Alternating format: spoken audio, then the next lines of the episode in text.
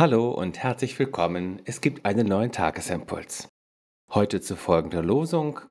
Herr, führe meine Sache und erlöse mich. Erquicke mich durch dein Wort. So steht's im Psalm 119.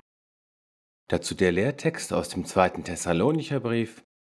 Paulus schreibt, Der Herr ist treu, der wird euch stärken und bewahren vor dem Bösen.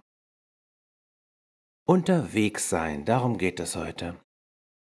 Wenn wir zu einer Wanderung aufbrechen, achten wir auf unsere Ausrüstung. Wir nehmen eine Wanderkarte oder unser Navi mit, die uns sicher führen und ans Ziel bringen.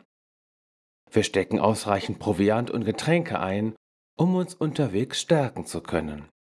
Und schließlich räumen wir aus unserem Gepäck einmal mehr alles aus, was wir nicht brauchen und was sich inzwischen als hinderlich erwiesen hat. Das ist ein brauchbares Bild auch für unseren geistlichen Weg. Das heutige Losungswort ist der Check, bevor wir zur nächsten Etappe aufbrechen. Wir überlassen uns und alle unsere Anliegen der Führung Gottes. Wir lassen uns von Jesus allen Ballast abnehmen und lassen los, woran wir uns bis jetzt gebunden hatten. Und wir ergreifen das Wort Gottes und stärken und erquicken uns mit ihm. Jeder dieser Schritte ist dabei sowohl etwas, was wir aktiv tun, als auch etwas, was wir an uns geschehen lassen und was wir von Jesus erbitten können. Jesus ist unser treuer Wegbegleiter. Daran erinnert uns der Apostel Paulus im Lehrtext.